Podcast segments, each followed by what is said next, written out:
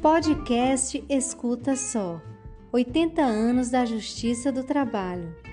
Episódio 10 O legado autoritário da ditadura militar na vida dos trabalhadores.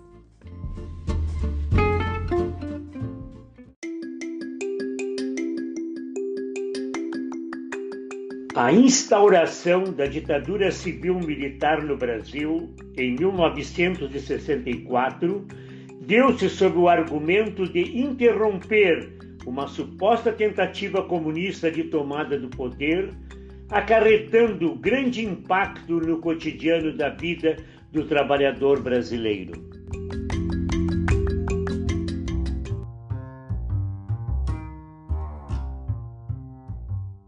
O Brasil e diversos países passavam por um clima de efervescência política na década de 1960. Vários movimentos revolucionários, apoiados pela classe trabalhadora, alcançaram seus objetivos, como o cubano. Nessa conjuntura, a demanda trabalhista brasileira se recrudesceu. Contudo, a ditadura militar, apoiada por uma parte do empresariado e da mídia, considerava muitos desses movimentos como subversivos à ordem social e política vigente.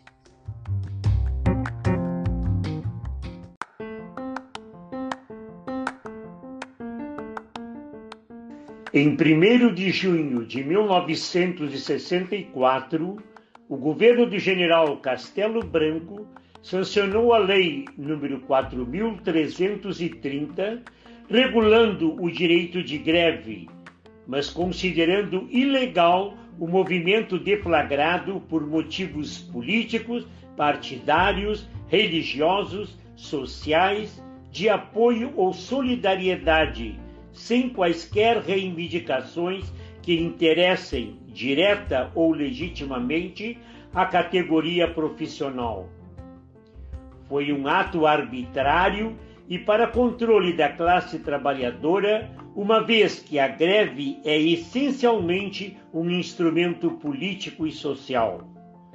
No mesmo ano, o governo fez inúmeras intervenções em entidades sindicais.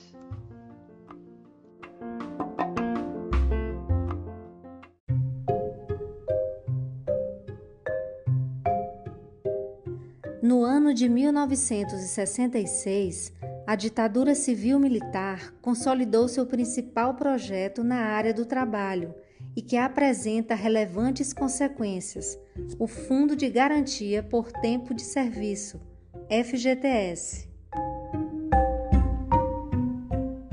Responsável pelo fim da estabilidade decenal, a garantia de que, após 10 anos de serviços a um empregador, os trabalhadores demitidos sem justa causa teriam direito a uma indenização equivalente a um mês de serviço prestado e a uma multa no valor de 10%.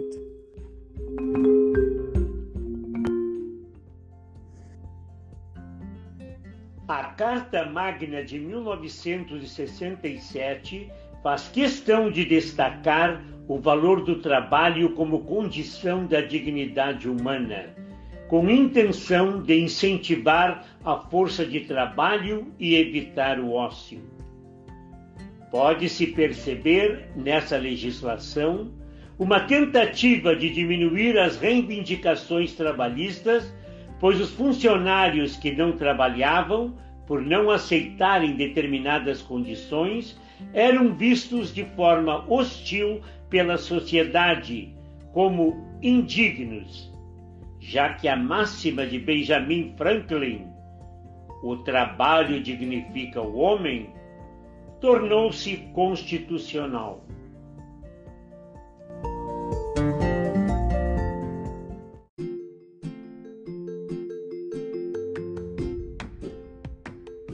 Algumas alterações objetivaram notoriamente o aumento do contingente de mão de obra disponível, redução da idade mínima para trabalhar, da população eleitoral ao instituir o voto às mulheres e aumento da dependência do judiciário em relação ao executivo, inclusão de vaga do Ministério Público e advogados nos tribunais.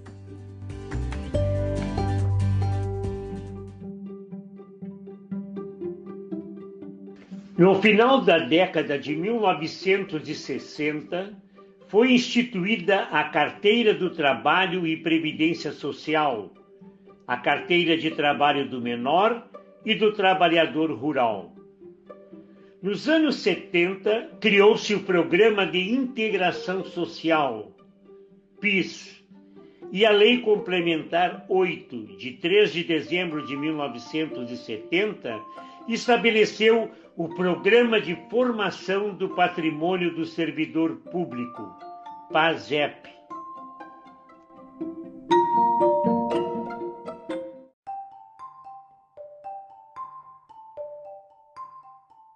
Após a regulamentação previdenciária, o regime militar instituiu o trabalho temporário, regulamentando a relação triangular empregador, empregado, cliente, isto é, desenvolvimento das atividades de terceirização.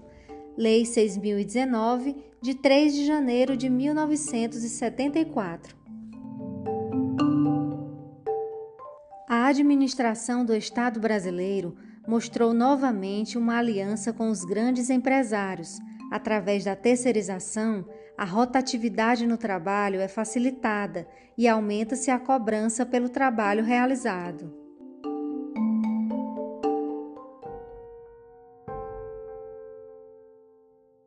O Decreto-Lei número 1632, de 4 de agosto de 1978, proíbe a greve em serviços essenciais, ampliando o número de atividades básicas essenciais.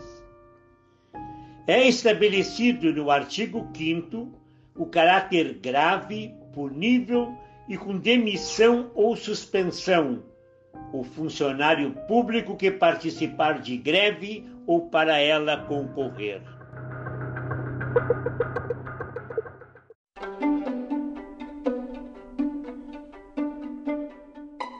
A última ação do governo ditatorial no campo trabalhista foi a unificação do salário mínimo, isto é, a criação de um salário mínimo nacional por meio da Lei nº 2162 de 1 de maio de 1984.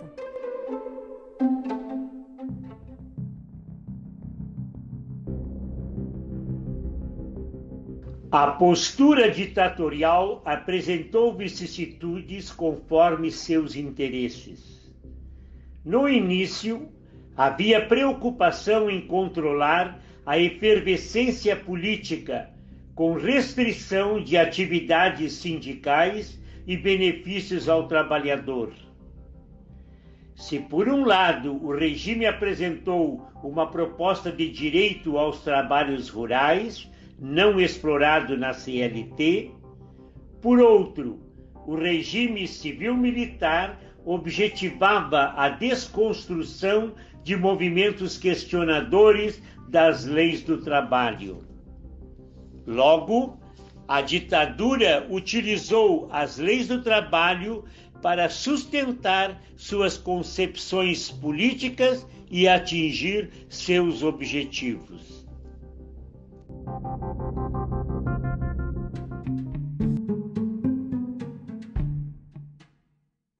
As consequências de todas as alterações foram a flexibilização da demissão, restrição à expressão de reivindicações que gerou um efeito contrário, a moralização da justiça do trabalho e ampliação da interferência nos tribunais superiores.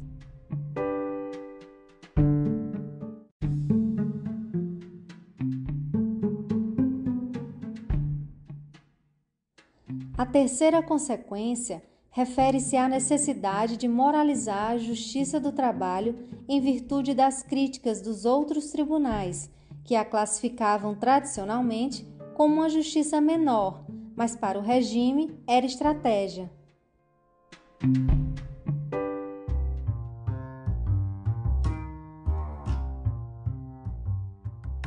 No podcast Escuta Só, uma iniciativa do Memorial da Justiça do Trabalho no Rio Grande do Sul, você embarcará numa viagem pela linha do tempo do mundo do trabalho. Acompanhe nos próximos episódios a história da justiça do trabalho no Brasil.